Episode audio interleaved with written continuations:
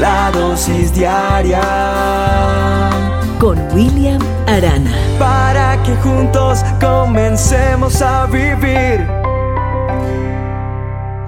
Hoy la pregunta que quiero hacerte en esta dosis es ¿cómo te va con tus finanzas? Sí, ¿cómo te va con tu plata? ¿Cómo te va con tu provisión, con tu diario? ¿Eres una persona que puedes hacer el mercado en la casa? ¿Puedes llevar la provisión a tu casa? ¿Eres una persona que te preocupas porque tal vez no sabes más bien cómo pagar el recibo y vives de grano en grano, de estar pidiendo prestado en todo lado y nada que llegue a la bendición? Te está hablando una persona que vivió así, que vivió en una situación tan difícil que empezó a endeudarse de tal manera que ya nadie me prestaba más, porque a todo el mundo le quedaba uno mal y para la casa no había y para pagar el recibo y llegaba una cosa y el arriendo y otra cosa. Y un día eso terminó. Pero sí, usted dirá, bueno, William, ¿y cuál es la fórmula o qué pasó con usted para que eso se acabara? Se acabó porque un día, arrodillado delante de la presencia de Dios, le dije, Señor, envía tu bendición. Y dije como, como la oración de Javes, si me bendijeras, Señor, si extendieras tu mano y me dieras provisión, y, le hice una promesa a Dios. Le dije que todo lo que yo recibiera, yo iba a sacar el diezmo, lo que me habla la palabra. Entonces habrá gente que dirá, ay, este hombre ya empezará a hablar de plata, nunca había hablado de plata. Debo hablar esto porque es un principio bíblico. La dosis diaria está basada en la palabra de Dios. Pero déjame decirte esto antes de que te moleste de pronto el tema. No voy con la teología que se está aplicando hoy el mercantilismo de la fe que está propagado en muchos lugares. Compra tu milagro, hace... No, no, no, no, no. O sea, yo no voy con maratónicas, con radiotónicas, con radio lluvias, con... Nada de esas cosas, no va conmigo eso. Con todo respeto. Pero sí hay algo que está en la palabra de Dios que es real, que está ahí. La palabra de Dios me dice en Proverbios que yo debo honrar a Jehová con mis bienes y con las primicias de mis frutos, de los frutos que Él me da, y que serán llenos mis graneros con abundancia. En una versión más actual dice que yo traiga el diezmo y habrá alimento en mi casa. Y dice Dios, acuérdense que yo siempre digo que la Biblia es el manual del hombre. El celular trae un manual. El computador que compraste trae un manual. Compras un televisor, trae un manual de instrucciones. Pero ¿qué hacemos? Lo prendemos y ya. On, off, chao y cómo cargar la batería y no nos importa más. Y dejamos de utilizarlo bien porque no leemos el manual. Nosotros los seres humanos venimos con un manual que es la palabra de Dios. Por eso yo le llamo el manual del hombre. Usted me ha escuchado varias veces esto, pero habrán personas que no han escuchado esto.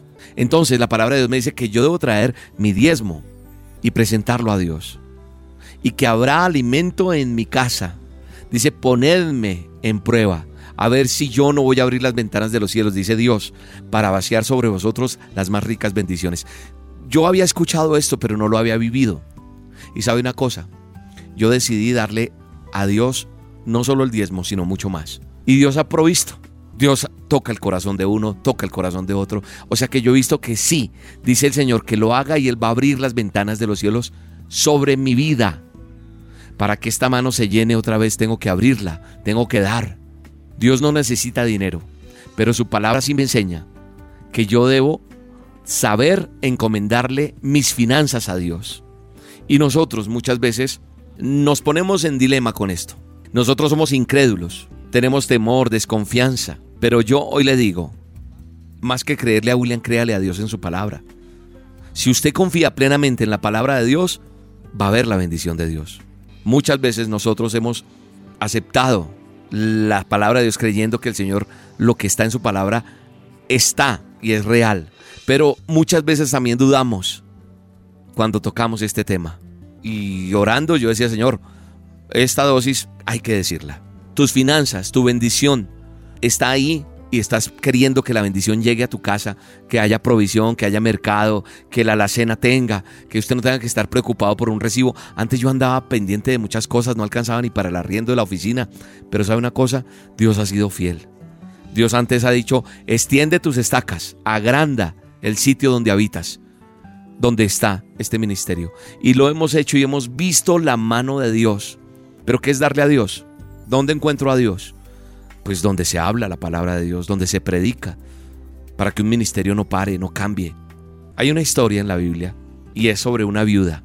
Su esposo había muerto, quedó con su hijo sola. Y viene un profeta y le pide agua, pero después le pide pan. Y ella dice, no tengo pan. Agua aquí hay, pan no tengo, solo tengo un puñado de harina y un poquito de aceite y me voy a dejar morir, porque no tengo más. Y mi esposo murió, estoy viuda.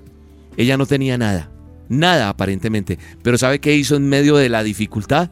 Ella dijo, mi nada es esto, y lo dio.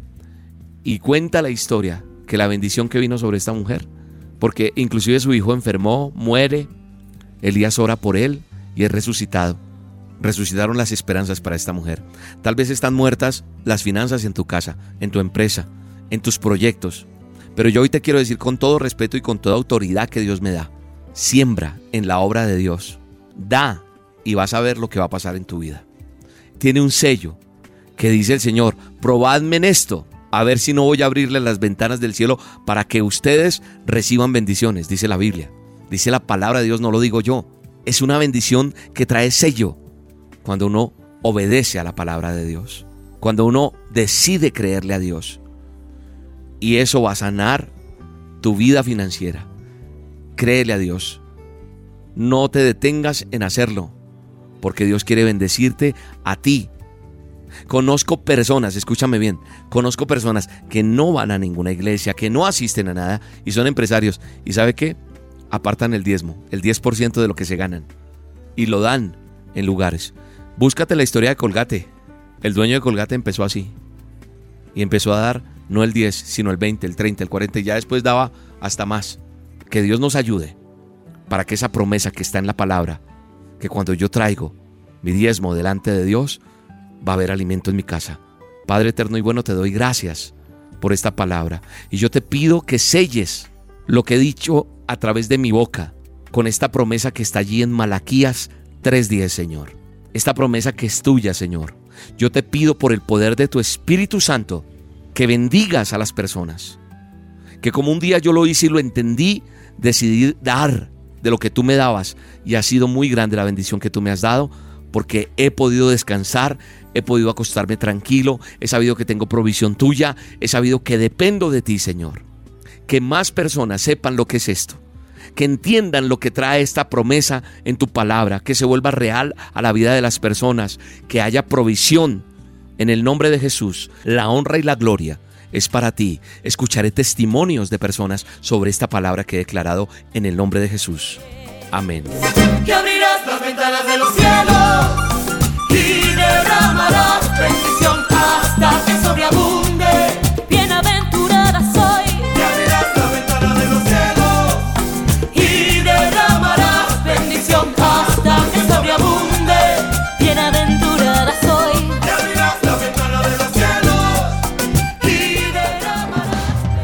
La dosis diaria con William Arana, tu alimento para el alma.